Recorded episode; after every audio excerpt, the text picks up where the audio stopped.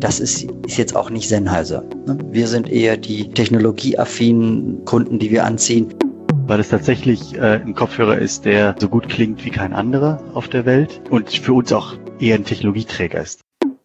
Das sagen Daniel und Andreas Sennheiser, Geschäftsführer des Audiospezialisten Sennheiser. Sie führen das Unternehmen in der dritten Generation. Das Unternehmen gilt als technischer Vorreiter bei Kopfhörern und Soundsystemen und hat sich erfolgreich gegen mächtige Rivalen wie Sony, Panasonic und Apple behauptet.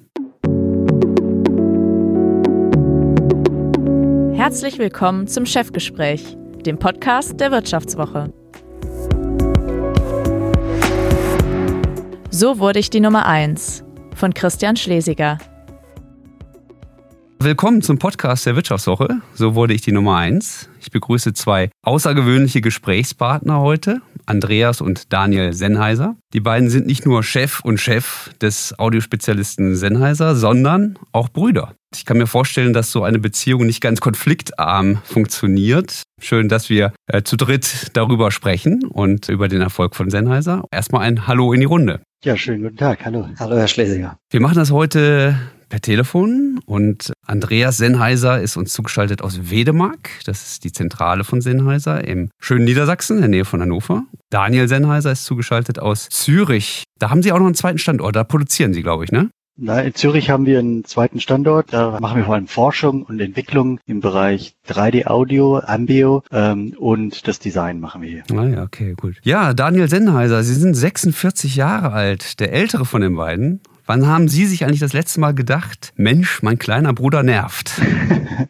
Das passiert relativ selten, muss ich ganz ehrlich gestehen, weil wir haben so wahnsinnig viele Themen, die wir gemeinsam zu bearbeiten haben. So, wir nerven uns eher über andere Personen, würde ich sagen, als übereinander, weil wir haben das Riesenprivileg, dass wir uns sehr, sehr gut kennen. Wir kennen genau die Knöpfe des anderen, wir kennen genau die Kompetenzen und auch den Wert des anderen. Deswegen würde ich sagen, nerven, nein. Wir sind häufig anderer Meinung, aber das bereichert ja auch so einen gemeinsamen Blick auf das Unternehmen und ist, glaube ich, eher eine Bereicherung als ein Problem.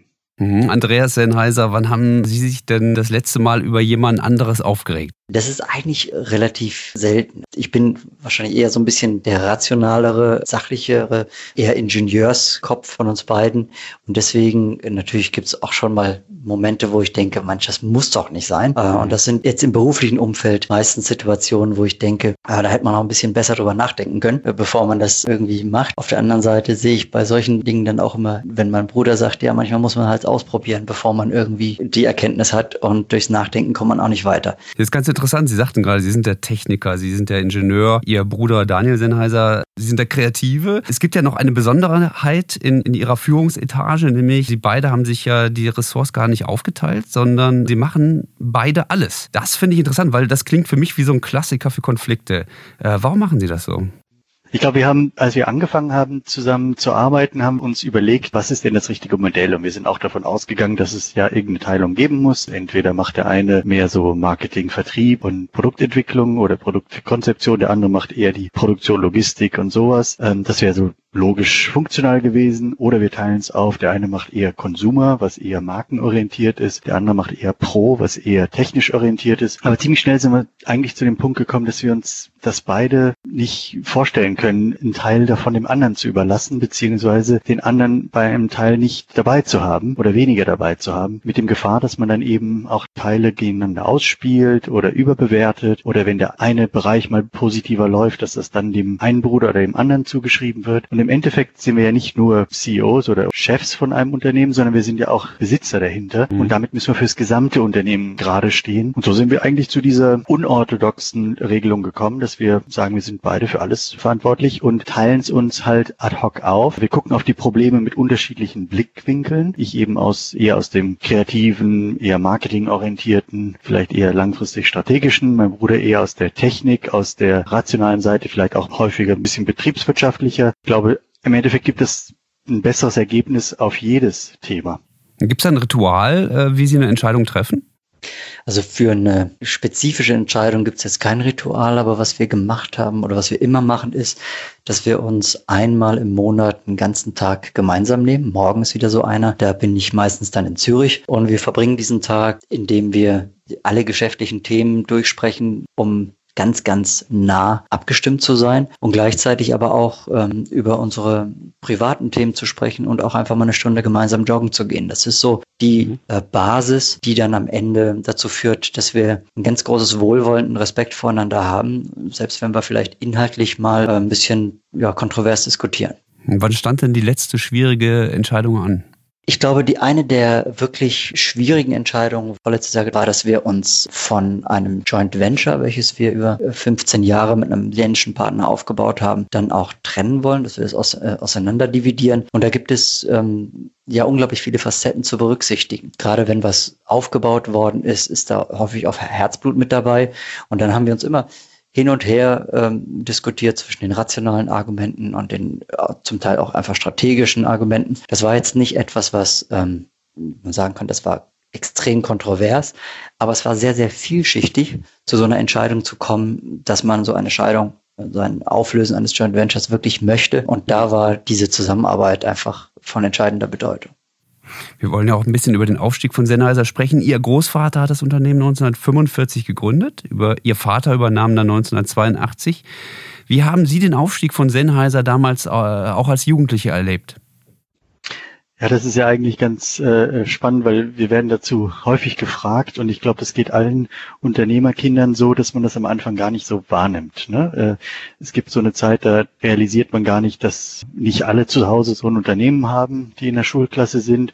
Also bei mir war das irgendwann in der Schule, habe ich das realisiert und das wird halt vor allem auch dadurch geprägt, dass man sieht oder hört, äh, dass der Vater viel weg ist, dass man äh, merkt, dass äh, gewisse Sachen unseren Alltag beeinflussen, die bei anderen halt nicht den Alltag beeinflussen. Und so wächst man halt in Unternehmen rein, mhm. ohne wirklich äh, zu, zu merken, dass, dass das was ganz Besonderes ist. Und das braucht eine Zeit lang, bis man plötzlich merkt, hey, äh, das ist ja eine Riesenverantwortung, ist aber auch ein Riesenprivileg. Haben Sie denn damals als Jugendlicher oder einer von Ihnen schon gedacht, so, ja, ich bin ein Sennheiser, ich werde irgendwann auch mal Chef dieses Ladens? Bei mir war der Wunsch, in diesem Unternehmen tätig zu sein, relativ früh schon ausgeprägt. Ich war immer schon sehr technikinteressiert und gleichzeitig auch schon durch die Schulbildung äh, mit vielen Musikinstrumenten in Verbindung gekommen. Insofern war diese Welt, diese musikalische Welt, die aber in der Hightech-Branche zu Hause ist, war für mich immer sehr attraktiv. Deswegen habe ich dann auch mein Studium entsprechend gewählt an der ETH Zürich Elektrotechnik und dann äh, dort weitergemacht. Das heißt, dieser Wunsch war irgendwie ein Stück weit da. Meine Rolle tatsächlich dort zu sehen, ähm, das war zu dem Zeitpunkt noch nicht da, weil ich erstmal auch meine Hörner woanders abstoßen wollte. Mhm. Ich habe noch eine Promotion an der Uni gemacht und habe dann einige Jahre bei Hilti gearbeitet und diese Zeit bei Hilti hat mich dann persönlich wahrscheinlich so weit gebracht, dass ich irgendwann gesehen habe, okay, da ist eine Rolle, die ich ausfüllen kann fürs eigene Unternehmen, die, mhm. die nicht einfach nur einen Namen legitimiert, weil man Namensgeber ist, sondern weil wirklich auch ein inhaltlicher Beitrag da ist. Bei Ihnen, Andreas Sennheiser, war das dann noch nicht so früh klar, oder? Bei, bei mir hat das sehr viel länger gebraucht. Ich war, glaube ich, ursprünglich relativ stark abgelehnt, habe äh, für mich immer klar gesagt, ich will damit nichts zu tun haben, habe Design studiert, habe dadurch auch meine Rolle bei einem ganz klar ingenieursgeführten Unternehmen nicht gesehen ähm, und wollte nicht einfach irgendeine Rolle, Alibi-Rolle bekleiden. Ähm, aber nach äh, vielen Jahren in der Design, Werbe und eben dann hinter der Konsumgüterbranche bei Procter Gamble zum Schluss, ähm, aber auch in verschiedenen Werbeagenturen. Irgendwann habe ich dann plötzlich gemerkt, ja, das, was ich jetzt mache, kann tatsächlich einen Beitrag auch im Unternehmen Sennheiser leisten. Und ähm, auf der anderen Seite hat sich natürlich das Geschäft auch ganz stark gewandelt von, von einem klar ingenieursgetriebenen Unternehmen in ein viel viel stärker auch Marken- und Marketinggetriebenes Unternehmen. Also hat das dann irgendwann zusammengepasst und plötzlich saßen mein Bruder und ich und mein Vater zu dritt zusammen und wir haben gesagt, das, ja, gibt eigentlich ein ganz rundes Bild so. Was hat denn Ihr Vater Ihnen eigentlich auch mitgebracht? Oder vielleicht sogar auch Ihr Opa als Führungsphilosophie? Oder gibt es etwas, wo Sie sagen, ja, davon profitieren wir eigentlich heute noch? Also unsere Vorfahren, sei es jetzt mal so Großvater und Vater, haben vielerlei Hinsicht besonders im Unternehmen Spuren hinterlassen. Das von unserem Großvater war dieses ingenieursgetriebene Forscherdenken äh, ist wirklich implantiert worden. Der Wissensgewinn als Selbstzweck war ja häufig in der akademischen Forschung, der, wo mein Großvater herkam, äh, wirklich sehr wichtig. Und wir haben bis heute noch uns diese Freiheit erhalten, Dinge zu forschen und zu machen und zuweilen auch zu entwickeln, bei denen es kurzfristig keinen ökonomischen Nutzen gibt, von dem wir aber überzeugt sind, es bringt uns von einer Innovationskultur weiter und mittel- bis langfristig vielleicht sogar im Markt. Können Sie ein Beispiel nennen dafür? Also ein schönes Beispiel für ähm, einen Erfolg in der Zeit meines Großvaters war, dass der erste offene Kopfhörer HD 414, viele mögen ihn noch kennen, grau mit gelben Ohrpolstern, 1968 äh, einfach erdacht worden ist von Erfindern, ohne dass überhaupt jemals ein Markt existiert hat, der nach Musikkopfhörern gerufen hat. Also Kopfhörer waren zu dem Zeitpunkt überhaupt nur im Funkbereich, Flugzeuge oder Radio zu finden, aber dass man damit auch wirklich Musik hören konnte, bisher dato keiner auf die Idee gekommen. Und insofern war auch die berühmte erstjährige Schätzung von 500 Stück Bedarf weltweit dann auch sehr konservativ. Es waren dann am Ende 50.000, die im ersten Jahr verkauft wurden. Das ist so ein schönes Beispiel für etwas, was äh, in der Vergangenheit liegt. Wir haben aber auch etwas, wo wir jetzt gerade jetzt davon profitieren. Wir haben über 20 Jahre lang in dem Bereich 3D-Audio-Algorithmen geforscht. Wir haben auch Produkte auf den Markt gebracht in den 90ern, die kommerziell gefloppt sind, um dieses 3D-Audio-Erlebnis äh, weiterzubringen.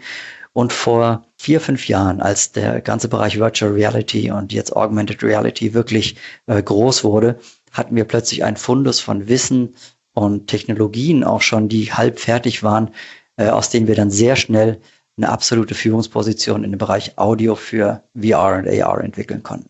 Sie haben 2013 die Geschäftsführung des Unternehmens übernommen, gerade wo Sie jetzt auch die Innovationen ansprechen. Man muss ja sehen, dass Sennheiser ein vergleichsweise kleiner Player im Markt ist. Die Konkurrenz scheint da ja fast übermächtig zu sein. Sony, Panasonic, Bose, Apple. Wie wollen Sie eigentlich dem Schicksal entgehen, dass gerade jetzt zum Beispiel der insolvente Fernsehersteller Löwe getroffen hat? Ja, ähnliche Situation, riesen, riesen Markt. Es gibt ganz viele große und eben so ganz, so ein ganz kleiner deutscher Hersteller, der es dann eben nicht geschafft hat. Was machen Sie anders? Was wollen Sie anders machen? Wo sind Sie sicher, dass Sie es auch besser machen können? Ich denke, was hier ganz wichtig ist, und das geht auch auf unseren Großvater und Vater zurück, ist einfach immer Schritt für Schritt zu gehen. Sich nicht so sehr von der Konkurrenz ablenken zu lassen, sondern einfach auf den Kunden zu gucken. Der Kunde war immer da, der ist immer da, der hat gewisse Bedürfnisse und wenn wir uns ganz auf den konzentrieren und unsere Brötchen gerade in der Größe backen, dass jedes einzelne Brötchen nicht das, die Firma gefährdet. Da sind so ganz klassische Tugenden wie Eigenfinanzierung, da sind äh, klassische Tugenden wie Risikobetrachtung, also dass eben ein einzelnes Projekt komplett schiefgehen darf, ohne dass es das ganze Unternehmen gefährdet. Und wenn man so Schritt für Schritt vorwärts geht, dann limitiert das richtig das Wachstum, weil wir im Prinzip immer nur so viel investieren, wie wir quasi übrig haben. Auf der anderen Seite gibt es uns halt die Möglichkeit, stabil zu wachsen und immer wieder auch einen Schritt zurückgehen zu können oder zu verharren mal ein, zwei Jahre. Natürlich müssen wir auch Anpassungen machen, das gehört äh, natürlich dazu in 75-jährigen Unternehmensleben, aber langfristig sind wir so immer noch gut aufgestellt und haben noch ganz, ganz viele Ideen. Hm, ich möchte gerne mal auf ein Phänomen zu sprechen kommen, äh, nämlich die Tatsache, dass deutsche Unternehmen ja gerade, wenn es um B2C geht, also um das Geschäft mit dem Endkonsumenten, irgendwie nicht klarkommt. Also ob Siemens da Smartphones gemacht hat oder eben Löwe mit dem Fernseher. Diese Märkte dominieren ja vor allem amerikanische und asiatische Unternehmen. Warum hat sich ausgerechnet Sennheiser bei Kopfhörern im B2C-Markt durchgesetzt? Und ich würde sagen, das ist mal eine Frage an Daniel Sennheiser, den Designer. Ich glaube, das Design spielt garantiert dort eine Rolle, aber nicht nur. Ich, wenn wir schauen, was der Kunde dort möchte, dann möchte er auf der einen Seite ein tolles Klangerlebnis, er möchte ein Produkt, was technisch äh, den Anforderungen, also heute muss das ja drahtlos, äh, batteriebetrieben und, und, und verbunden, neudeutsch connected sein. Und es muss eben auch zum Lifestyle passen und, und gut aussehen. Und ich glaube, da ist es wichtig, dass man immer wieder seinen Markt auch neu definiert und versteht, was möchte der Konsument oder der Kunde in unserem äh, Bereich. Und ich glaube, da gibt es übrigens sehr schöne Gegenbeispiele zu, zu Ihrer These. Ich glaube, dass gerade die deutschen Automobilhersteller, was das betrifft, sehr gut mit den Endkonsumenten zurechtkommen. Aber genau da haben wir uns auch für die hochwertige Premium-Nische entschieden. Mein Bruder hat vorhin mhm. von dem HD 414 gesprochen. Als wir den ersten Musikkopfhörer auf den Markt gebracht haben, haben wir 100% Marktanteil gehabt und die Jahre danach erstmal auch noch. Heute haben, sind wir weit davon entfernt, 100% Marktanteil zu haben. Wir mussten uns sogar auch von der Idee verabschieden, äh, Marktführer zu bleiben, um in einer profitablen Nische aber sehr erfolgreich zu sein. Kann man so einen Erfolg wie den H414 wiederholen? Beziehungsweise ich glaube, Sie haben die Antwort gerade schon gegeben. Eigentlich geht das so gar nicht. Wie haben sich die Märkte verändert? Während wir heute häufig bei technologischen Lösungen auch auf eine sehr breite ähm, Basis abstellen können, die auch im Standard verfügbar sind, ob es jetzt Bluetooth ist oder andere Technologien, mussten unsere, unser Vater und Großvater erstmal überhaupt die Grundlagen der Technologie überwinden. Die Herausforderung, die wir heute einfach haben, ist viel stärker das, was Sie auch angesprochen angesprochen hatten, die Vernetzung mit den Konsumenten. Aber auch dort gibt es Dinge, die eine Herausforderung sind und Dinge, die uns entgegenkommen. Also die Dinge, die uns entgegenkommen, sind alle großen Unternehmen, die letzten Endes eine Plattformökonomie für sich entdeckt haben, ob es jetzt äh, Google ist oder, oder auch Windows, also Microsoft, das sind alles Unternehmen, die kleineren Herstellern, wie wir es sind, eine unglaubliche Reichweite ermöglichen könnten, um weltweit mit einer Community in Kontakt zu treten, die ähm, Millionen von Leuten umfasst. Diese Gelegenheit hatte mein Vater oder unser Großvater mit Sicherheit noch nicht. Gleichzeitig ist natürlich dann wieder die Herausforderung, wie können wir diese Millionen von Leuten, die wir erreichen können, dann aber auch genauso ansprechen, dass sie sagen, jawohl, das ist unser Produkt, das wollen wir haben. Insofern, mhm. die Zeiten sind nicht schwieriger, ähm, sondern sie sind nur anders. Aber 2014, also gerade mal fünf Jahre her, hat ja Apple den Kopfhörerhersteller Beats übernommen, über drei Milliarden Dollar. Das ist ja ein großer Konkurrent von ihnen. Warum hat Apple damals eigentlich nicht bei Sennheiser angeklopft? Haben sie auch. Haben sie auch. Aber Sie wollten nicht verkaufen? 3,2 Milliarden? Wir sind gar nicht so weit gegangen, dass wir über, über Preise gesprochen haben, weil das bei uns gar nicht, äh, gar nicht zum Unternehmensziel gehört. Okay, aber dann hat Apple Beats übernommen. Was haben Sie damals gedacht? Erstmal, wie kommt so ein Preis zustande? Da haben wir vielleicht auch wieder was gelernt, muss man ganz ehrlich sagen, äh, weil das äh, ja schon ein bisschen absurd ist, so eine Bewertung. Auf der anderen Seite, ähm, glaube ich, haben wir dadurch gemerkt, dass ein gewisser Markt für uns auch gar nicht mehr erreichbar ist. Also es, man muss sich halt dann auch den Realitäten stellen, dass gewisse äh, Segmente oder Bereiche für uns nicht mehr äh, erreichbar sind. Und dann haben wir uns ganz konsequent halt auf unsere Premium-Strategie und zum Beispiel die Momentum-Linie im Kopfhörerbereich eine ganz, äh, ganz umfangreiche Linie ist, vor allem für den Konsumenten, der designaffin ist und höchste Leistung haben möchte. Diese Möglichkeiten haben wir eigentlich dadurch erst entdeckt für uns, weil wir uns gezwungen sahen, ähm, auf äh, neue äh, Bereiche auszurichten und auch zu fokussieren. Okay, interessant. Sie sagen, bestimmte Segmente waren für Sie nicht mehr erreichbar. Das haben Sie damals dann auch realisiert. Welche Segmente meinen Sie? Ist das dann das Geschäft mit der Masse oder? Genau, vor allem die, die, die Einsteigs, äh, Einsteigermodelle, wobei wir natürlich schon auch äh, äh, preiswertere Kopfhörer haben, aber halt nicht mehr in allen Preissegmenten mitspielen können. Weitere Differenzierung ist natürlich auch, äh, dass wir heute bei den Kunden sehr viel ja, Subgruppen sehen. Und es gibt die Subgruppe der, würde man sagen, Popkulturkäufer und das ist, ist jetzt auch nicht Sennheiser. Ne? Wir sind eher die technologieaffinen Kunden, die wir anziehen. Und farbiges Plastik, welches einen gewissen Lifestyle ver, äh, verkörpert, ist einfach auch nicht unsere Zielgruppe. Und somit konnten wir auch das gut ruhen lassen und sagen, wir konzentrieren uns auf das, wo wir stark sind.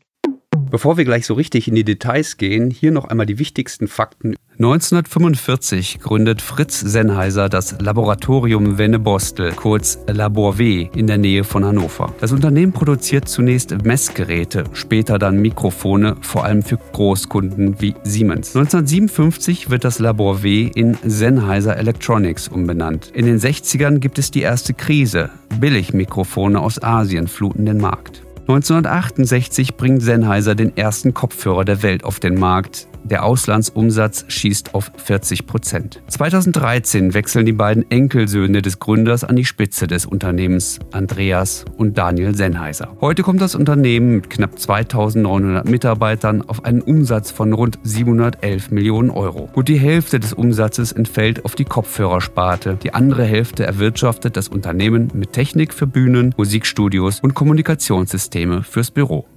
2016 und 2017 gab es auch eine große Unternehmenskrise. Ne? Der Umsatz von Sennheiser ist zurückgegangen. Sie, mussten Leute entlassen, trotz Hochkonjunktur. Wie anfällig ist Sennheiser heute? Jetzt sind wir relativ gesund wieder als Unternehmen. Wir haben ja bewusst Maßnahmen ergriffen, bevor es dem Unternehmen wirklich schlecht geht. Äh, das ist recht wichtig, wenn wir drei bis fünf Jahre vorausschauen dann können wir solche Maßnahmen ergreifen. Schön ist das nicht, wenn man auch mal Personal abbauen muss.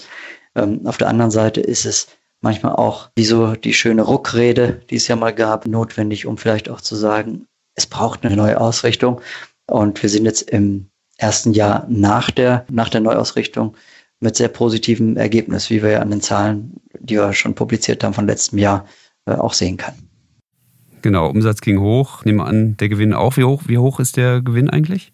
Der war über 20 Millionen. Eine Frage zum Produktportfolio. Sie haben gerade schon gesagt, oder Ihre Kunden sind eher so im Premium-Segment unterwegs. In der Sennheiser Produktion in Wedemark in Niedersachsen, also ihrem Hauptsitz, entsteht gerade der teuerste Kopfhörer der Welt. Das habe ich zumindest gelesen. Platinbedampfte Membranen mit Gold überzogene keramische Wandler. Der Kopfhörer heißt HE1 und kostet, jetzt kommt's, 59.000 Euro. Wer bitteschön braucht sowas? Brauchen tut das kein Mensch. Aber äh, es gibt eine Menge Menschen, die das möchten oder eine gewisse Anzahl Menschen, die das möchten, weil es tatsächlich äh, ein Kopfhörer ist, der so gut klingt wie kein anderer auf der Welt und für uns auch eher ein Technologieträger ist. Das kann man vergleichen mit der Formel 1. Ein Formel 1 Auto braucht auch keiner, aber die Automobilhersteller forschen daran und ganz, ganz viele Technologien, ob das jetzt Anti-Schlupf oder ABS oder solche Technologien, die heute in jedem Serienauto sind, sind, kommen ja aus der Formel 1. Und genau das Gleiche machen wir mit so Technologieträgern wie dem Hi1, mit dem großen Unterschied, dass man den bei uns auch kaufen kann. Man kann ihn als Designstück, als Kunststück bei sich zu Hause haben und sich erfreuen. Das ist ein sehr individuelles Erlebnis. Aber einen Klangunterschied, dann kann man wahrscheinlich nicht mehr raushören, oder? Doch, das ist schwierig sich vorzustellen. Man kann tatsächlich einen Klangunterschied, sogar einen signifikanten Klangunterschied hören. Das merkt man vor allem, wenn man länger hört und vor allem, wenn man Stücke hört, die man selber sehr, sehr gut kennt. Also äh, CD, eine CD, die ich schon tausendmal gehört habe und plötzlich entdecke ich neue Sachen, neue Aspekte. Da hört man äh, den Geigenspieler atmen äh, an gewissen Stellen oder man hört einen Raumklang und eine Plastizität des Audioerlebnisses, was man sonst nicht erlebt. Also das muss man ausprobieren, man kann es eigentlich gar nicht beschreiben. Kann man bei mhm. unserem Hauptsitz auch ausprobieren. Da haben wir einen Demoraum, wo man äh, sich da eine halbe Stunde das zurückziehen kann und einfach mal reinhören kann. Sie spielen ja auch selber Gitarre, ne? Klavier und Bass, glaube ich. Alle, alle, alle beide? Oder? Ja. Okay, wow. Hut ab. Sehr schön. ich bin begeistert, ich bin beneide jeden, der Musik kann, mich spielen kann. Ich würde sagen, mit mehr, mit mehr Passion als Talent, aber das äh, ist ja schön. Ja, absolut, das reicht ja auch. Den Kopfhörer Momentum True Wireless verkaufen sie für 299 Euro. Der Kopfhörer verbindet sich über Bluetooth und soll auch ganz gut im Ohr sitzen. Meine Soundpeats Kopfhörer aus China haben ein Zehntel gekostet. Äh, ich bin zufrieden. Haben diese Hochpreisprodukte von Sennheiser auf Dauer eigentlich eine Chance, weil natürlich ja auch die preiswerten Produkte immer besser werden. Also irgendwann müssten sie dann auch mal an so eine technische Grenze kommen, oder? Es ist natürlich so, dass wir ähm, immer wieder neue Innovationen reinbringen in die Produkte, um Premium-Wert und damit auch einen Premium-Preis äh, rechtfertigen zu können. Was wir heute in dem Momentum True Wireless haben, wird in drei Jahren nicht mehr den gleichen Preis erzielen können, keine Frage.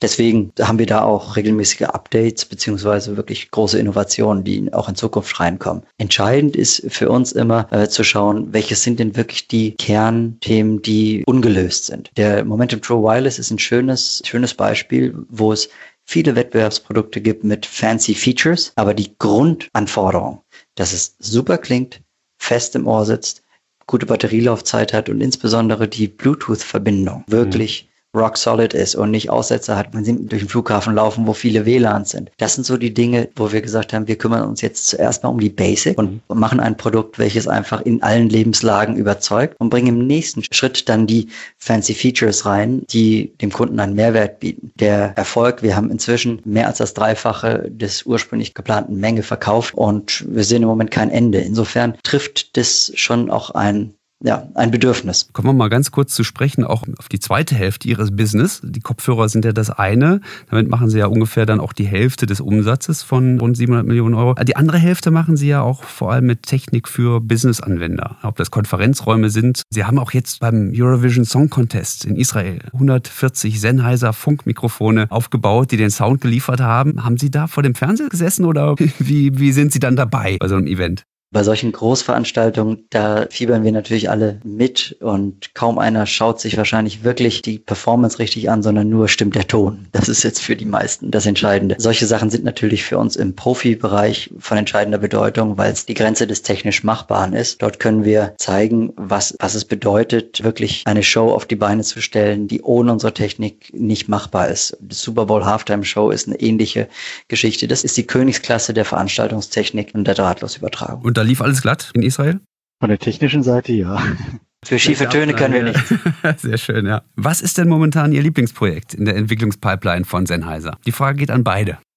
Ich glaube, da ist vor allem, Andreas, du kannst nachher gleich ein bisschen was über Ambio sagen, glaube ich. Mhm. Ich finde ein ganz tolles Projekt, was wir haben, was ein bisschen noch unter der Haube ist, aber äh, jetzt langsam das Licht der Welt erblickt, ist das ganze Thema Assistive Listening, insbesondere für Universitäten. Da geht es darum, den Studenten die Möglichkeit äh, zu geben, auf dem Campus an allen Vorlesungen teilzunehmen und zwar auch, wenn man hörgeschädigt oder sehbehindert ist und alles wirklich mitzubekommen über sein eigenes Smartphone. Smartphone, also gar nicht mehr über ein Gerät, was man irgendwo ausleihen muss, was man mitbringen muss, was installiert werden muss, sondern einfach äh, über die Möglichkeit eines Mikrofons, eine WLAN-Installation und dann einer sehr, sehr latenzarmen fast latenzfreien Übertragung auf das eigene Handy und damit dann auch in über spezielle Hörprofile, die dann auf die Hörschädigung beziehungsweise das individuelle Hörprofil angepasst werden können, dem Konsumenten oder dem Studenten die Möglichkeit gibt, wirklich dabei zu sein. Und das ist eine Initiative, die aus unserer Sicht die Menschheit auch weiterbringt, die Studenten weiterbringt, woran wir jetzt viele Jahre schon geforscht haben und wo wir jetzt ganz groß in die Universitäten damit gehen, als ein Anwendungsfeld. Das kann dann später auch in Schulen, Theater, Kinos und so weiter reingehen. Aber das liegt mir persönlich sehr am Herzen. Ist das jetzt schon im Einsatz? Also wird es schon erprobt? Das ist schon im Einsatz. Wir haben also 40 Universitäten damit schon ausgerüstet. Im Moment haben wir noch eine technische Limitierung pro Hörsaal auf rund 100 Studenten, je nachdem, wie es ausgerichtet ist. Die Vision ist, dass wirklich jeder, egal ob er jetzt eine Hörunterstützung braucht oder nicht, jeder Student über diese Technologie Inhalte kriegen kann, die Inhalte dann auch mit Mehrwerten noch angereichert werden können, wie zum Beispiel Transkription, Übersetzung und solchen Themen. Hm. Und das Lieblingsprojekt Ihres Bruders? Ja, eine Sache, die mir schon seit vielen Jahren am Herzen liegt, ist eigentlich die 3D-Audio-Welt für den Bereich Virtual und Augmented Reality, aber auch insbesondere 3D-Audio für zu Hause. Bleibe jetzt einfach mal bei dem Beispiel VR, äh, weil das am plakativsten ist. Dort haben sich über viele Jahre ganz viele Unternehmen sehr stark auf den visuellen Part konzentriert, haben Brillen gebaut, ob es jetzt im ganz kleinen Google Glasses war oder Oculus Rift oder jetzt Magic Leap, so die Königsklasse der holographischen Projektion. Und keins dieser Unternehmen hat sich wirklich ernsthaft um den Audioteil gekümmert. Und damit hat man das Problem, dass wenn hinter einem was passiert und man kriegt nicht die richtige Audioinformation, dass hinter einem etwas geschieht, dann dreht man sich auch nicht um in dieser virtuellen Welt. Und so bekommt man eigentlich nur einen Bruchteil von dem mit, was auf der visuellen Seite gebaut wird. Wir haben uns dann die Gedanken darüber gemacht, wie wir eine 3D-Audio-Welt kreieren können, die ebenso real sich anhört, als ob die Objekte tatsächlich existieren und mit einer exakten Positionierung im Raum. Und ob man das jetzt für eine Visualisierung nimmt, dass man in einem Haus, welches ein Architekt vielleicht designt hat, rumläuft und dann auch ein Gefühl dafür hat, wie klingt das an welcher Stelle oder ob man es einfach für 3D-Computerspiele äh, nimmt, die man über Augmented Reality Technologie bei sich zu Hause im Wohnzimmer spielen kann, ist da noch egal. Die gleiche Grundlagentechnologie erlaubt es uns, virtuelle Räume zu erschaffen und virtuelle Klangobjekte,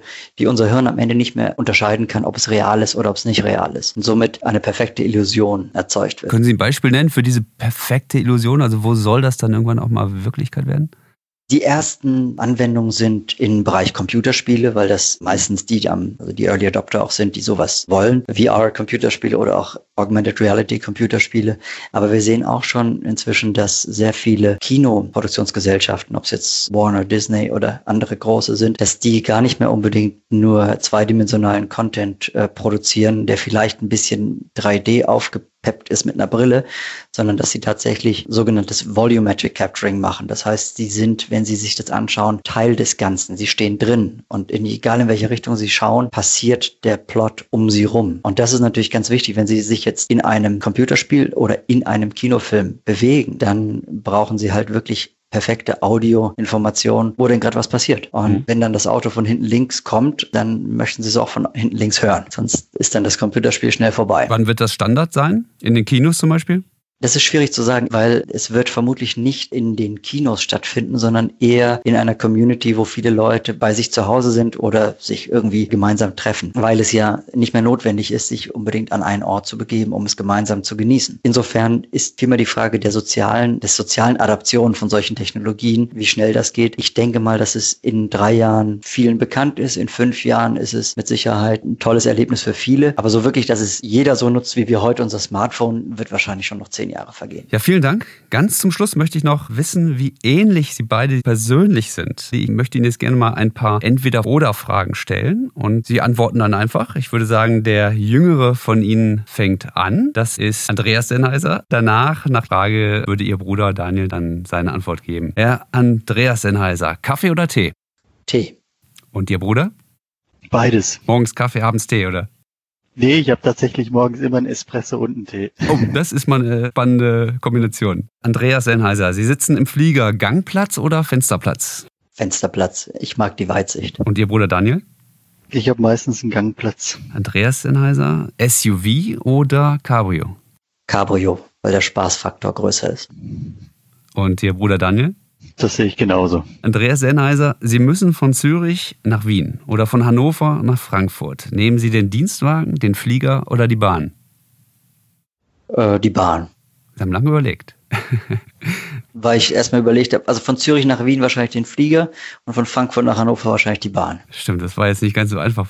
Die Frage, Ihr Bruder Daniel, was, was sagen Sie? Ja, genau, was, was in dem Moment sinnvoll und pragmatisch ist. Okay. Gut, Andreas Sennheiser, Sie sitzen im IC und Ihr Nachbar hört mit einem Billigkopfhörer so laut Musik, dass Sie erkennen können, welche Musik er abspielt. Sagen Sie ihm, er möge doch bitte leiser machen oder akzeptieren Sie widerwillig? Ich bitte ihn, das ein kleines bisschen leiser zu machen. Ihr Bruder Daniel? Es kommt drauf an, wenn ich selber einen Kopfhörer dabei habe, setze ich meinen einfach auf, dann höre ich es nicht mehr. Ah, sehr diplomatisch, sehr gut. Andreas Sennheiser, Sie haben Ihre Kopfhörer vergessen. Ein Geschäftspartner bietet Ihnen als Alternative die Apple AirPods und sagen wir äh, den Bose Soundsport Free Wireless. Beide kosten so um die 150 Euro. Welchen nehmen Sie? Ich nehme die AirPods. Warum? Weil es keine schlechten Hörer sind. Sie klingen nur nicht gut. Okay. Und Ihr Bruder Daniel? Weiß ich gar nicht, was ich in dem Moment nehmen würde. Ich äh, benutze regelmäßig Konkurrenzprodukte, weil ich will ja wissen, was die anderen auch machen. Also von daher, ähm, ich, ich zeige mich damit nicht gerne in der Öffentlichkeit, aber ähm, die AirPods habe ich jetzt schon ein paar Mal benutzt, einfach um zu wissen, wie es geht. Deswegen würde ich jetzt wahrscheinlich die Bose nehmen. Okay. Andreas Sennheiser, Netflix oder ZDF? ZDF. Da bin ich auf Netflix. Sehr unterschiedlich, okay. Sie sind doch nicht ganz gleich, aber das wäre ja auch überraschend. Andreas Sennheiser, Supermarkt oder Amazon Fresh? Supermarkt. Ich mag das Erlebnis, die Dinge anzufassen und anzuschauen, bevor ich es kaufe. Und Ihr Bruder Daniel? Also Amazon Fresh gibt's hier in der Schweiz nicht, aber äh, ich benutze tatsächlich Online-Bringdienst für die Standardprodukte und dann gehe ich ganz gerne für die Frischprodukte persönlich einkaufen. Okay. Drei letzte Fragen. Andreas Sennheiser, Skifahren oder Strandurlaub? Es ist relativ einfach. Im Winter äh, Skifahren, im Sommer Strandurlaub, allerdings mit viel Sport dabei. Da sind wir uns wieder ganz gleich. Also Skifahren und im Sommer Surfen. Okay, vorletzte Frage. Andreas Sennheiser, Wein oder Bier? Im Sommer Bier, im Winter Wein. Ja, auch je nach Laune, aber wahrscheinlich eher Wein. Jetzt habe ich noch eine allerletzte Frage. Andreas Sennheiser, fahren Sie auf dem Fahrrad mit oder ohne Kopfhörer? Immer ohne. Immer ohne. Und Ihr Bruder Daniel? Auch. okay, political correct, sehr gut. Nein, aber wirklich, in der, ich bin gerne in der Natur und wenn ich in der Natur bin, dann brauche ich auch keinen Kopfhörer. Mhm. Sehr schön, vielen Dank. Es hat mir großen Spaß gemacht. Tatsächlich ist es nicht einfach, Ihre Stimmen auseinanderzuhalten. Ich sage auf jeden Fall schon mal vielen, vielen Dank. Es hat mir großen Spaß gemacht und ich hoffe, dass wir uns nächstes Jahr wieder sprechen. Herzlichen Dank, Herzlichen Herr Schlesinger. Danke. Herzlichen Dank, auf Wiederhören. Das war Chefgespräch, der Podcast der Wirtschaftswoche. So wurde ich die Nummer 1 von Christian Schlesiger. Unser Podcast wird produziert von Anna Hönscheid, Ellen Kreuer, Lutz Knappmann und Michael Schumacher. Neue Folgen erscheinen immer freitags um 15 Uhr. Wie Sie unseren Podcast abonnieren können, dazu finden Sie alle Informationen unter vivo.de slash podcast. Herzlichen Dank fürs Zuhören. Bis nächste Woche.